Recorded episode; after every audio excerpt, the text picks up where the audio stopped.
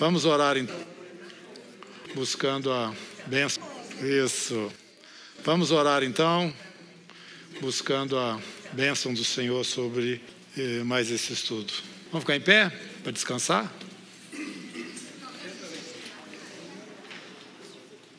Senhor, te agradecemos em nome de Jesus por este dia que está terminando e de uma forma assim tão agradável, porque os teus filhos estão juntos aqui, reunidos, em torno da tua palavra na expectativa de que o Senhor há de ministrar aos nossos corações, ao espírito de cada um de nós, para o fortalecimento, ó Deus, da fé e também a sabedoria para caminharmos, ó Deus, os dias que temos adiante de nós. E em nome de Jesus, abra-nos, ó Deus, os teus tesouros, fala aos nossos corações e aviva a tua obra, Senhor. Em nome de Jesus é que nós oramos agradecidos. Amém. Bom, eu vou dar uma passada, como tenho feito, né, rapidamente, para a gente conseguir seguir viagem aqui, né, fazer um resumozinho pequeno. Nós estamos estudando aqui é, os, as profecias né, dos últimos dias e começamos realçando a pessoa do anticristo, né? Começamos a mostrar essa figura como sendo essa figura tão importante que a Bíblia realça e que o próprio Jesus, voltando lá no capítulo 5 de João, versículo 43, fala que seria recebido, porque ele não estava sendo recebido, mas o outro que viesse seria recebido, na condição, é claro, de Messias para ali o povo de Israel. E lá no Mateus 24, 15, nós pegamos uma dica para entender melhor quem que é esta figura. E e de lá nós já fomos direto para Daniel, que o próprio Senhor Jesus faz menção aqui no capítulo 24, versículo 15, falando a respeito dos últimos dias, ele fala quando vocês viram abominável da desolação no lugar. Não, não, desculpa. Ele fala o seguinte: é, isso mesmo. Como disse o profeta Daniel, quem lê entenda. Então o que nós fizemos? Nós fomos para Daniel. Chegando a Daniel, capítulo 27, ó, capítulo 9, verso 27, e vimos lá é, essa figura fazendo um acordo. Né? Ele está dentro é, de, um, de, um, de um momento em Israel em que o Senhor fala que haveria um acordo de sete anos e que essa, figura que Jesus mencionou e que Daniel está mencionando ali, ela teria uma ação tanto na, naquele acordo que seria feito, quanto na quebra daquele mesmo acordo dentro, na, na parte central né, do período dele. O período seria sete anos. É, eu já expliquei isso para vocês. Ali está falando sobre as 70 semanas de Daniel, e cada uma dessas semanas são sete anos, dos quais 483 já haviam se cumprido, ou já se cumpriram. 483 anos se cumpriu com a morte de Jesus na cruz. E ficou faltando sete anos para inteirar os 490, que são 70 semanas. São exatamente esses sete anos que nós temos aí é, que estar tá atentos a ele, porque ele é exatamente o período desse pacto também que esta figura, que Jesus faz menção dela, é, estaria fazendo.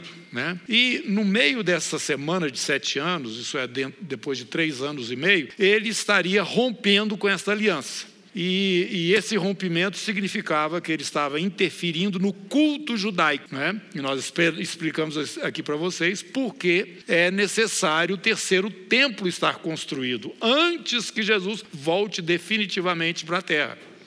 E é, nós, então, é, começamos a montar o quebra-cabeça. Essa pessoa, então, ela vai estar no momento final da história de Israel, que faltam sete anos para se cumprir, mas eu tenho que explicar o seguinte: se cumpriu o quê?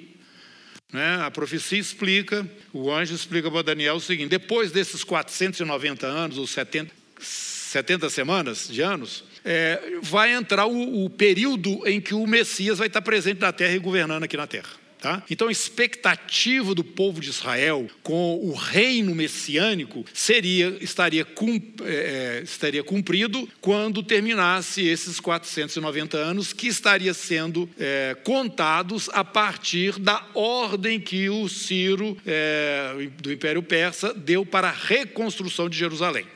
Então, quando essa reconstrução começasse, você começa a contar os 490 anos. Quando terminar os 490 anos, entrou aquele período maravilhoso que nós conhecemos por milênio, tá? Por causa do Apocalipse, descreve esse período é, com essa é, expressão de mil anos, né? Explicando que seriam mil anos. Então, esse período maravilhoso que Israel espera e tarará, tarará, ele só ia acontecer depois de 490 anos, a partir da ordem da saída lá para a reconstrução de Jerusalém.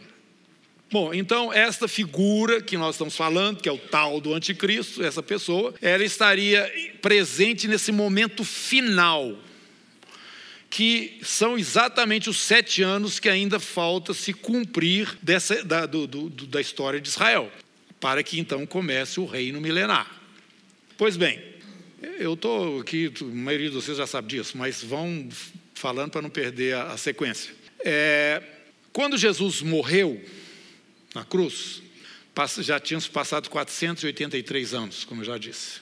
Tá? E logo quando ele ressuscita, começa um período novo, que é o período da igreja. Esse período, a história de Israel não está sendo contada.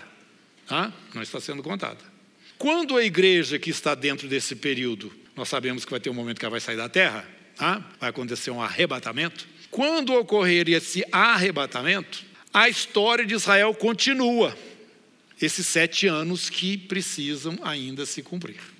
Até aqui vocês me acompanharam, porque eu estou fazendo a recapitulação. Tranquilo? Posso caminhar para frente?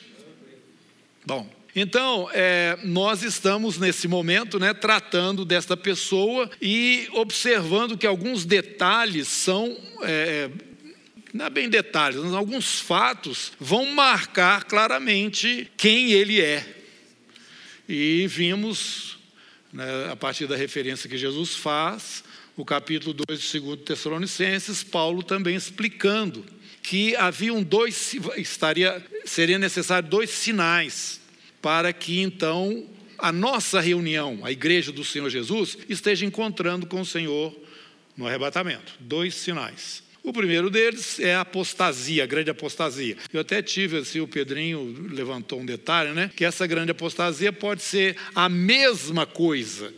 Quer dizer, o fato dele assumir-se como Deus já é a manifestação dessa apostasia, não é isso? Que é uma, uma interpretação também. Eu nunca me baseei na, na apostasia para dar um, assim, o foco principal. O foco principal é algo que não tem jeito de você errar que é exatamente ele, esse homem, é, quebrar esse, esse, essa aliança de, dez anos, de sete anos e se posicionar, como diz o Senhor Jesus e o profeta Daniel, dentro do templo de Jerusalém, interrompendo o culto judaico.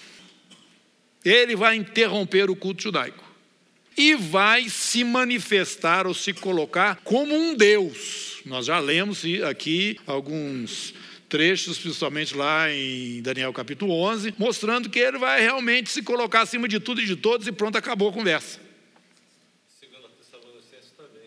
Fala isso. Então, essas coisas estão muito claras em relação a esta pessoa, a este homem. Não tem jeito de errar ele, não. Agora, eu expliquei aqui para vocês que a igreja, ela não precisa ir até esse momento em que ele vai se manifestar para o reconhecer como esta pessoa que nós estamos falando. Tá? Porque nós já vimos também em Daniel, capítulo 7, depois que nós comparamos o capítulo 2, o capítulo 7, que é a mesma revelação, que a manifestação dele tem como base dez líderes mundiais, dez reis. E em um certo momento dessa, da, da, da situação política aí mundial, esses dez bem característicos serão os líderes mundiais, vai, vão cair três deles e este que já está presente por aí, claro, já visível dentro da política internacional, ele vai se projetar no lugar desses três que vão cair. E esta é a base de sustentação que é, ele vai ter e ele vai ser conhecido, ele vai ser visto é, claramente pela igreja. Eu estou falando isso porque a igreja sai da terra, segundo a minha interpretação no livro do Apocalipse, antes que ele, no meio da semana, se apresente como se fosse Deus. Ah, já expliquei isso aqui para vocês. Nós vamos fazer essa leitura, nós vamos saber desses, porque não tem jeito de esconder isso, isso é o mundo inteiro está vendo. Nós vamos saber como igreja que já está próximo ao arrebatamento e que nós já estamos saindo da terra mesmo. Que aqui expliquei nas reuniões passadas. Alguma dúvida aí? Nós também entramos no capítulo 13 do livro do Apocalipse, não é mesmo? E lá no capítulo 13 nós vimos que o surgimento desta pessoa está ligado também à restauração de um dos impérios, que é o Império Romano. E entendi, entendemos que é pela visão da estátua, a perna da estátua, as pernas, que é o Império Romano Oriental e Ocidental, eles continuam o material até nos pés, que é o último império ou governo mundial que vai ocorrer na Terra, antes que a pedra chegue e destrua aquela imagem a partir dos seus próprios pés. Então aquela imagem é esmiuçada e a pedra cresce e toma conta da terra inteira. Então, é, a interpretação é que vai chegar um reino depois deste que vai tomar conta de todos, vai esmiuçar todos e esse não vai passar mais, que é o milênio, que é o governo que Deus tem prometido para o povo de Israel e hoje nós entendemos isso com mais clareza, que não estaremos, é, não estamos vivendo dentro da história de Israel, mas a história de Israel está interrompida por nossa causa e volta a aparecer dentro desse período dos sete anos. A igreja então sai da terra antes desses sete anos. Vamos olhar essas coisas na, na Bíblia. E mostramos também que esse, esses impérios, sete impérios, né, eles estão identificados com essa pessoa também. Da mesma forma que o Império Romano desapareceu, entre aspas, e apareceu novamente, vai aparecer novamente, essa figura também vai sofrer um, um atentado alguma coisa que vai ser. É, vai ser o grande sinal de que ele é uma pessoa especial, entre aspas. Assim como Jesus ressuscitou dentre os mortos, ele também vai aparecer aí dessa maneira, exatamente nesse momento em que ele quebra a aliança. Ele vai se projetar sobre o mundo inteiro, ele quebra essa aliança de sete anos e daí para frente tem três anos e meio que nós chamamos de grande tribulação. Tá? Alguma dúvida aí? Nós vimos também que uma figura que com uma conotação religiosa vai estar presente com ele dentro desse período. E essa figura vai trabalhar para que a terra inteira veja esta pessoa realmente como se fosse um Deus. Agora, esta pessoa que é chamada de falso profeta, ou a segunda besta, porque a primeira emerge do mar, onde estão as nações, a Bíblia explica, né? capítulo 17 aí de, de, do Apocalipse explica, as muitas águas são povos, nações e línguas. A instabilidade das nações é que vai provocar o surgimento do anticristo, esse homem, né? Agora, junto com ele, nós temos esse outro personagem com essa conotação religiosa, trazendo o mundo inteiro a adorar esse fulano. E também sugere a construção de uma imagem. Aí que vem a abominação da desolação, né? Essa imagem, ela vai estar dentro do templo onde ele vai se pronunciar, tá? Da mesma forma como Antíoco Epifânio fez lá atrás, e era a referência que Jesus estava fazendo, lembrando de Daniel, e nós já explicamos isto aqui, que ocorreu esse fato na história de Israel, que ele vai ser replicado lá na frente também. É, porque Jesus está falando agora dos últimos dias, mas tomando como referência algo que estava dentro da história de Israel no passado recente deles. E então, irmãos, nós entramos para esse momento agora, né? Realçando mais o momento do anticristo na terra, ele vem assessorado pelo falso profeta. Este homem, ele tem poderes miraculosos, ele faz coisas do arco da velha. E a palavra de Deus nos fala. Eu preciso do microfone. Deixa né, alguém levantou a mão ali, a Silvana. Deixa eu explicar para vocês. Todas as vezes que for feita alguma pergunta, e nós vamos ter várias, eu imagino, espere o microfone chegar até você, porque nós estamos gravando. Então não faz sentido eu estar dando uma resposta de uma pergunta que as pessoas depois não vão ouvir, não vão nem saber o que é, tá? Pastor Neif, É, será que esse, esse, essa figura, o anticristo, vai reinar a partir de Israel? Porque, porque a imagem vai ser colocada no, no templo e não lá em Roma? Se é, é o reino, é, né? se é o Império Romano. Império Romano. Não é? Será que ele vai reinar a partir de Israel? É, o, o, o quartel-general dele, eu não sei onde é que vai ficar. Provavelmente vai ser em Roma mesmo. Tá? Agora, é, o, o, fato de se proclamar como Deus ali dentro do, do próprio templo, ele tem um sentido muito forte. E isso já está sendo trabalhado hoje, eu sei que está, está sendo trabalhado hoje para a construção do terceiro templo, que seria um local de, de todas as religiões indo para adorar a Deus. Tá? Isso combinado com o Islã, combinado com o cristianismo, combinado com os, os outros todos. Seria o local onde Deus estaria sendo adorado para o mundo inteiro. Entendeu? Politicamente as coisas estão correndo para esse lado. E, e, tem justificativas, inclusive bíblicas também, entre aspas, né? porque o local, o templo é chamado casa de oração para todos os povos ou nações. Então, isso eu imagino que é por aí que a coisa vai caminhar. Entendeu? Onde esse lugar, essa, essa luta que a Igreja Católica tem tido já há alguns anos, e agora, com esse Papa lá, isso a coisa está muito adiantada, de unificar as religiões do mundo. Tá bom? Ele senta com qualquer um lá, dos líderes de qualquer religião, e tarará, tarará, beijinho para cá, beijinho para lá. Nós temos que ser amigo e tal, tarará, nós adoramos. Ah, é o seu Deus aí, você imagina Deus do seu jeito, eu imagino Deus do jeito. Nós todos estamos adorando a Deus. Nós temos que amar uns aos outros. Tá? Não tem pecado, não tem nada, não tem sangue, não tem nada do Senhor.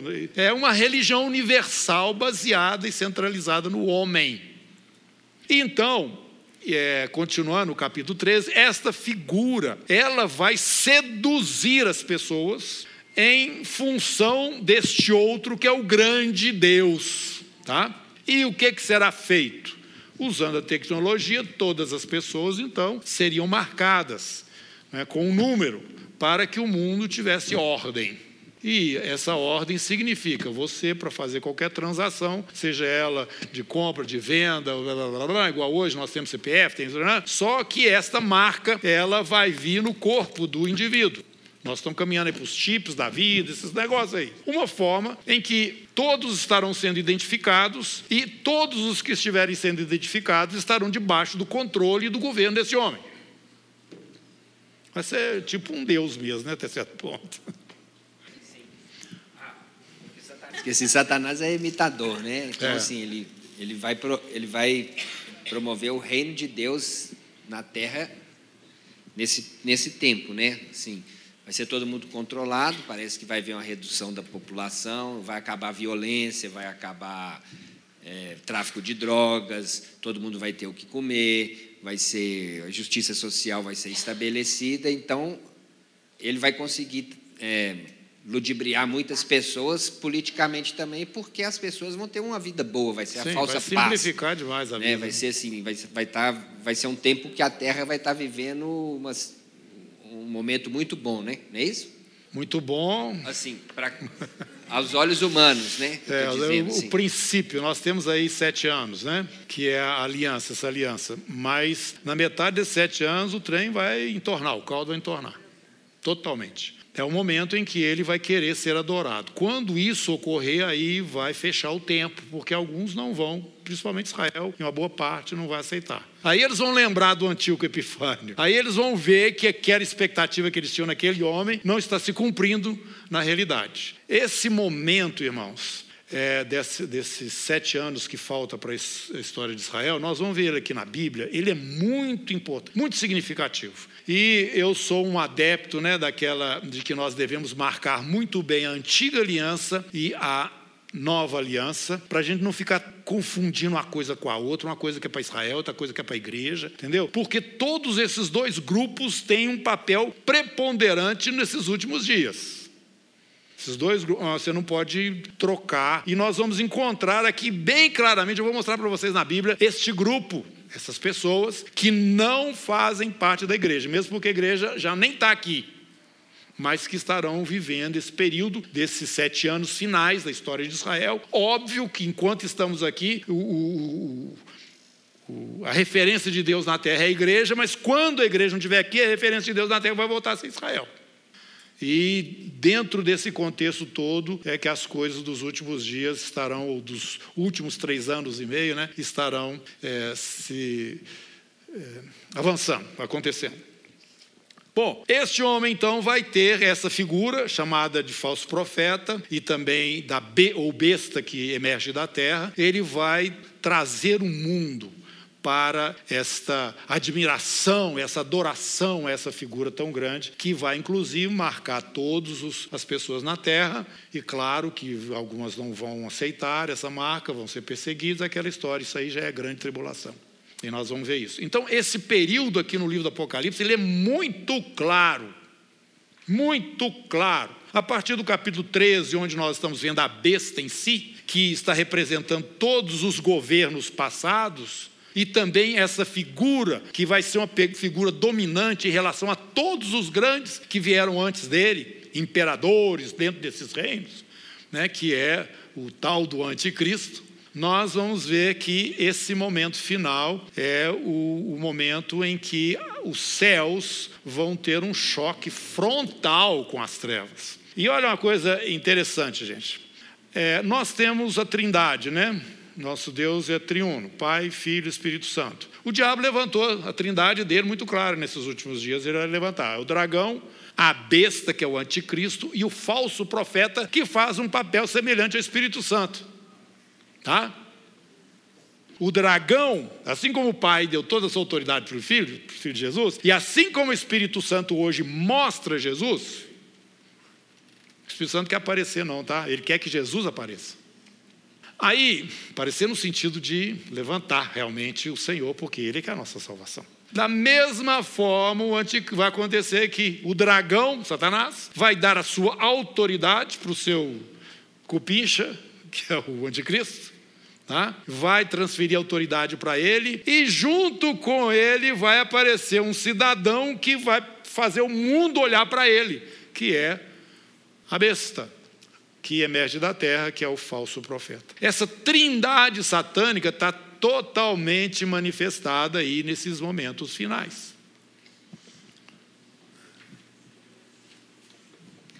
Me surgiu uma dúvida. É, Jesus ele veio como homem, mas foi gerado ali no ventre de Maria e subiu aos céus. Então é ele é Deus encarnado, né?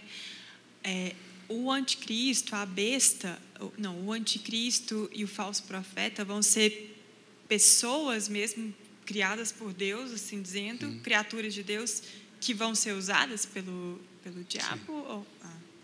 Sim.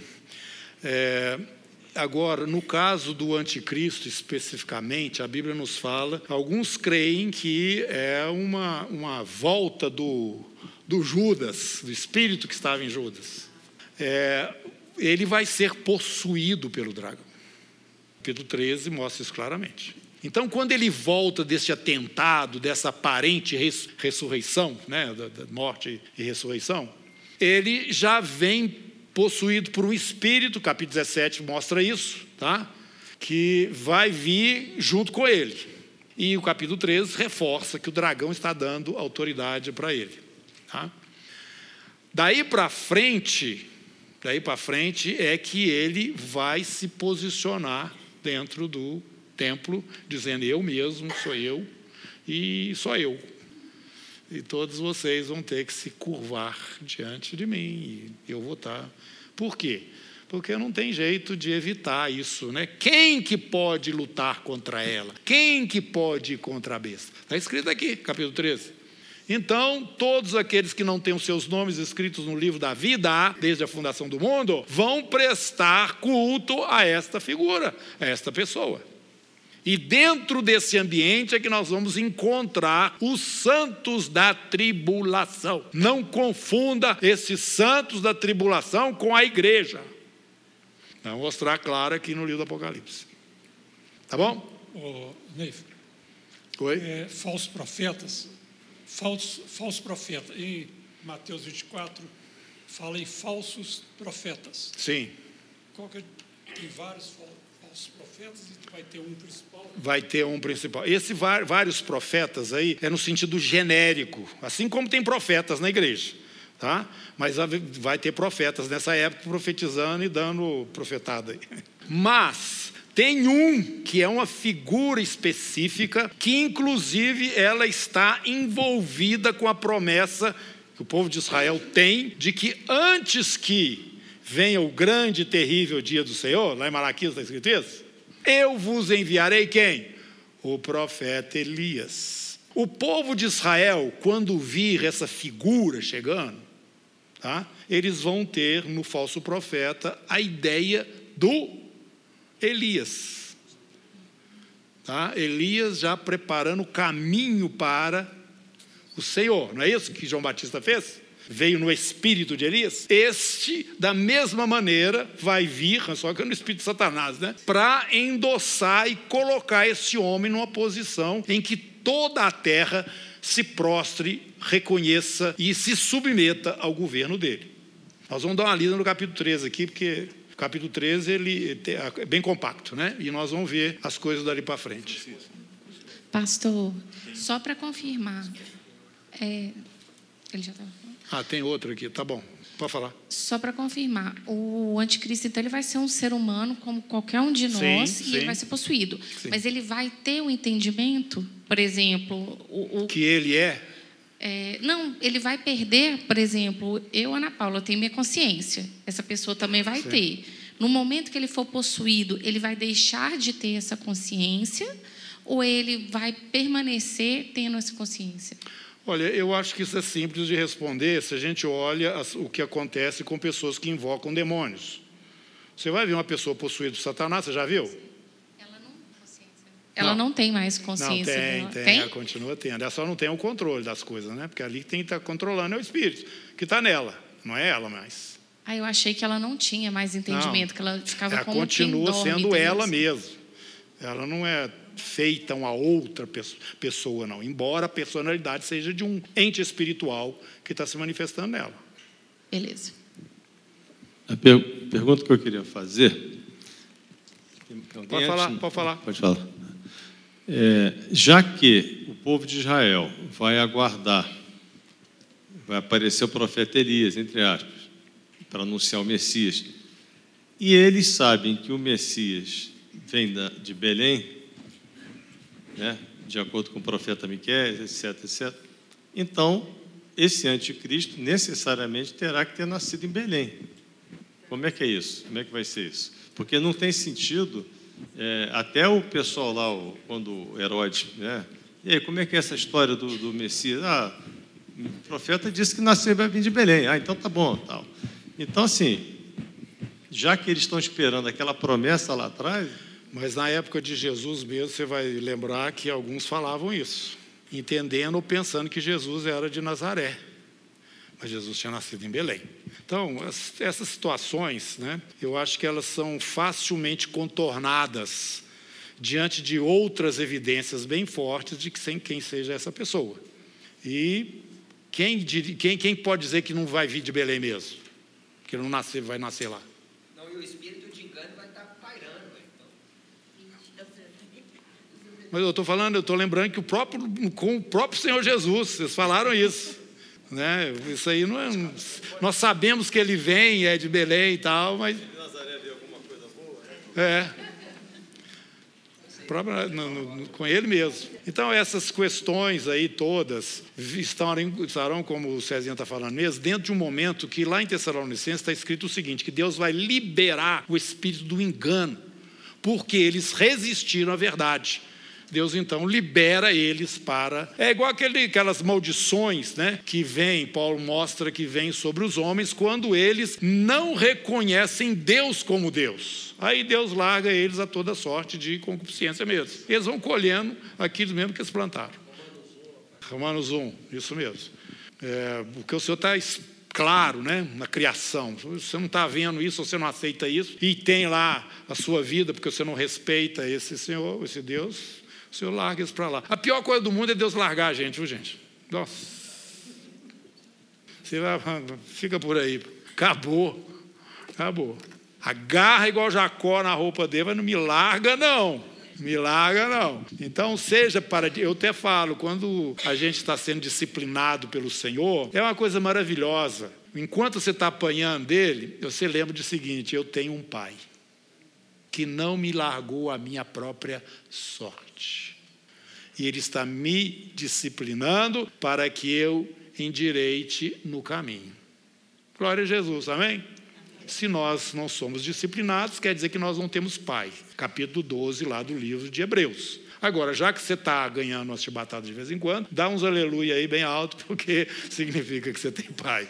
Fala, irmão. Pastor Neif, é, no capítulo 13, aqui falando da besta, só retomando aqui, vai ter a besta, o anticristo e o falso profeta. Não, a besta e o anticristo são a mesma aí. Você pode, no capítulo 3 é a mesma coisa. Ah, são a mesma, Sim. vamos dizer, pessoa. Porque a minha pergunta que está representada em todos os impérios, ah. tá? ao mesmo tempo que essa pessoa que se projeta, que nós já vimos que é um chifre que tem boca e olhos. Quer dizer, ele fala contra Deus, ele persegue os que são de Deus e ele tem domínio, que ele vê, ele vai ter controle sobre a terra nesse momento. Que a minha pergunta ia ser exatamente isso. Se a besta é um animal tão assustador, como que as pessoas iam dar crédito a ela quando ela abrisse a boca para falar, né? Como está falando aqui. Então essa que ficou minha dúvida, sabe?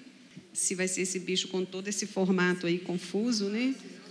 Então... Não, o formato é o dos impérios todos. Exato. Tá? Okay. A cabeça lá do leão, é, o corpo de leopardo, é tudo nós vimos no capítulo 7 de Daniel. Ah, então tá. Obrigada. Tá? Cada um desses aí representando um império é, que já passou. Fala. Eu lembrei aqui sobre é, um pouquinho quando a moça falou do, do anticristo e tudo. Eu lembrei desse versículo aqui, ó, que fala: ora o Espírito afirma expressamente que nos últimos tempos alguns apostatarão da fé por obedecerem a espíritos enganadores e a ensinos de demônios. Então, eu vejo assim é, que hoje nós temos que prestar muita atenção nos detalhes, né? Na, igual, por exemplo, o anticristo, um, uma, uma das coisas, uma característica dele é que ele vai querer dominar em Israel a, a, construção do templo, né, que ele vai querer fazer tudo de novo. Então, eu vejo que é como um dos sinais de que ele vai ser aquela pessoa e que, para a gente que não ficar, não, né? Para quem ficar, ver, né? A característica dele. Então, ele vai ter alguns pontos assim que vai clarear a mente das pessoas para poder mostrar quem é ele. Né? Sim, eu vou voltar aqui agora em 2 Tessalonicenses 2, tá bom? Segundo Tessalonicenses 2 é o, é o tema de Paulo. Os dois livros de Tessalonicenses, o tema é este. Quando Paulo está. Eu acho um absurdo, estava conversando com o irmão agora, ele falando que, o Hamilton, que hoje está. Esse tema está na internet, um monte de gente falando, vai para frente, vai para trás e está Apocalipse daqui. Há 30 anos atrás eu falava isso. Isso que eu estou falando para vocês, o pessoal não gostava de ouvir, não. Ah. Apocalipse, de bicho doido que tem lá, ninguém entende isso, não. Larga esse trem para lá. Ser, espera, espera. Vai chegar um tempo que vocês vão começar a ler a Bíblia ao contrário. Em vez de começar no Gênesis, vocês vão começar no Apocalipse. E não vão entender nada. Porque para entender tem que começar no Gênesis mesmo. Por quê? Porque vai chegar um momento que todo mundo querendo saber, saber, saber, porque do lado de fora as coisas vão estar tá pegando e mostrando que tem um negócio esquisito no ar mesmo. Tá, meu Deus, só terminou aqui. Então, eu vou voltar aqui no capítulo 2 de 2 Tessalonicenses, porque a gente vai lendo, vai lendo, mas quando você tem uma explicação, o texto cresce, você começa a perceber mais coisas. E isso é que dá quando a gente começa a estudar um tema mais vezes. Vocês já devem ter passado no livro do Apocalipse um monte de vezes e não perceberam certas coisas que eu quero mostrar para vocês aqui. Que para mim é claro, o pessoal fica, ah, arrebatamento aqui, arrebatamento ali, vai para o Apocalipse, gente. Apocalipse é a última revelação. Jesus falou sobre a ressurreição muito superficialmente. Paulo foi falar sobre isso depois com mais detalhes. Depois João chega e mata o assunto no Apocalipse. Apocalipse é a sequência da revelação. Então nós temos muita discussão dentro dos evangelhos, interpretação aqui, interpretação ali, mas fica só Mateus, Marcos, Lucas. Oh, peraí, Jesus está falando para o pessoal da antiga aliança. Não existia igreja ainda. Então vai ficando bem claro que existem tempos e épocas que o Pai reservou para sua exclusiva autoridade e o milênio ou o reino que vocês esperam não vai começar agora. Vocês vão para Jerusalém, espera até que do alto seja revestido de poder. Aí então, vocês saem das fronteiras de Israel. Vocês vão para Jerusalém, Judéia, Samaria, até os confins da terra. E mais algumas coisas que eu não posso dizer para vocês agora, mas o Espírito Santo vai falar. Vocês podem sair aí e daqui a um tempo eles descobriram que até os confins da terra não era para alcançar os judeus da dispersão, era para alcançar os gentios de todas as nações diferentíssimo. Capítulo 7 do livro do Apocalipse, você vê dois grupos. Você vê um, literalmente Israel. Doze mil de cada uma das doze tribos de Israel. Aí você vê um outro grupo de gente de todas as tribos, povos e línguas. Mas eles não estão na terra, esses já estão lá, na frente do trono. Então, irmãos, vão fazer, o Apocalipse vai nos ajudar, tá bom? Pergunta aí, ou fala, irmão, o que você ia falar? Pastor, você começou já a responder a minha pergunta. É porque a gente vai ali no Apocalipse, vê a brisa Apocalipse, a grande tribulação e tal, a gente vai dando aquela ansiedade, sabe? Tipo assim, oh Deus do céu, livra a gente disso. E o Senhor coloca algumas vezes que a igreja vai subir antes desses eventos aí catastróficos, né? Eu li Apocalipse recentemente, assim, você começa a ver as taças, os cálices, os negócios assim, e é só só coisa boa né, para quem vai ficar aqui sofrendo na terra, né? A ponto do pessoal querer buscar a morte, não vai encontrar, né? Para você ver como é que vai ser a coisa. E assim, eu gostaria, pastor, quando for oportuno, o senhor demonstrasse para a gente, apresentasse para a gente que, é, onde que está firmada essa crença que o senhor tem de que a gente, que a igreja vai subir no momento antes da tribulação, por favor. Tá, nós vamos chegar lá. É, nós vamos chegar lá. Não vou falar agora não. 2 Tessalonicenses capítulo 2. Olha aqui. Oi? Não, era só a referência que eu não ouvi. 2 Tessalonicenses capítulo 2.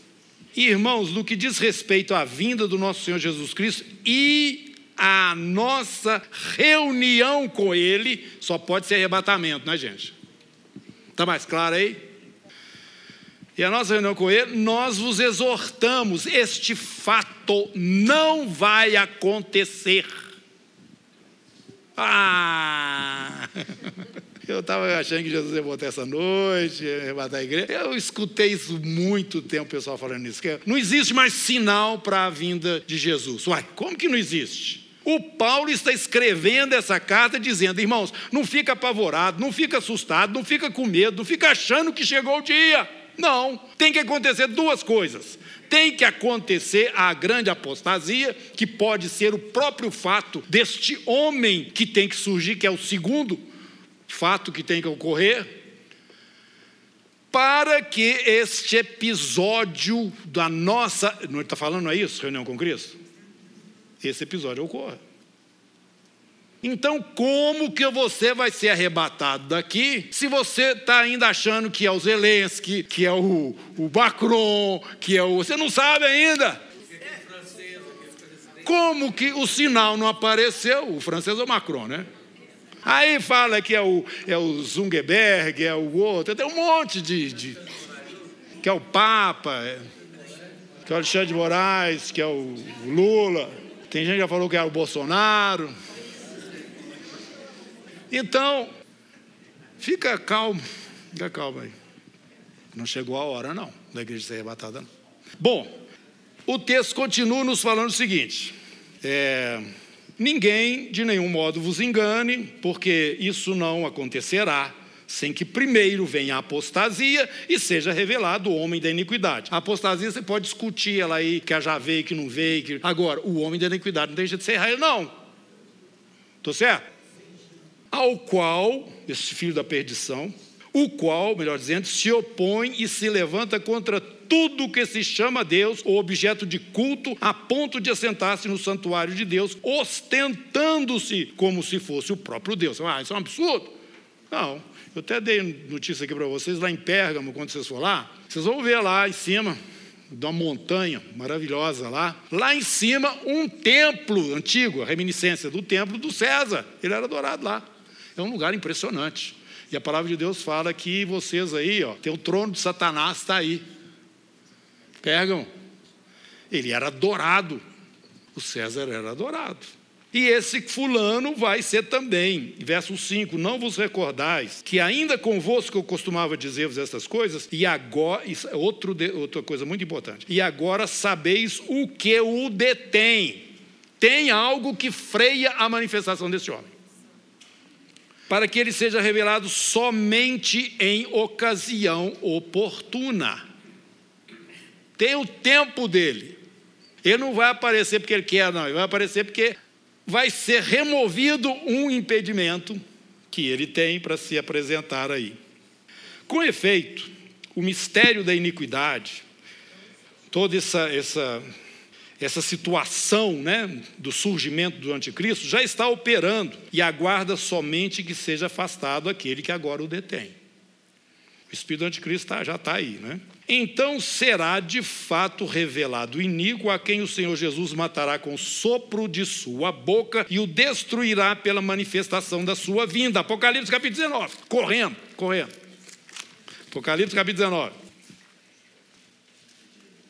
João vê o céu aberto, um cavalo branco e um cavaleiro sobre o cavalo branco, e estava sendo seguido pelos exércitos do céu, montando também cavalos brancos, com vestiduras de linho finíssimo, branco e puro, e sai da boca desse cavaleiro aí uma espada afiada para com ela ferir as nações, e ele mesmo se regerá com cetro de ferro.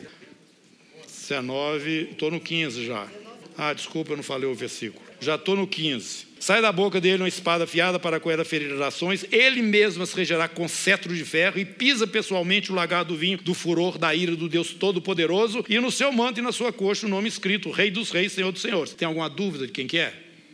Que está chegando montado nesse cavalo? Verso 19: E a besta, os reis da terra, os seus exércitos, congregados para pelejarem contra aquele que estava montado no cavalo e contra o seu exército. A besta foi aprisionada, o falso profeta também, com os sinais que fazia né, diante da besta, seduziu aqueles, os povos, para adorarem e se sujeitarem à marca da besta, e eram adoradores da sua imagem. Os dois foram lançados vivos dentro do lago de fogo que arde com enxofre. Os restantes foram mortos com a espada que saía da boca daquele que estava montando montado no cavalo, e todas as aves se fartaram das suas carnes. Isto é o momento em que o Senhor chega na terra, tá? Esses exércitos estão congregados. Nós vamos ver lá no Apocalipse, liderados pela besta, né? Dragão, claro. Eles serão então é, destruídos. E esses dois serão lançados num lago de fogo e enxofre, que ninguém foi para lá ainda, tá? Vai ao inferno, o infernão mesmo não foi, não foi inaugurado, não. Quem vai inaugurar é a besta e o falso profeta. Nem o diabo está lá. Ele vai ser depois, ele vai para lá depois. O dragão vai para lá depois.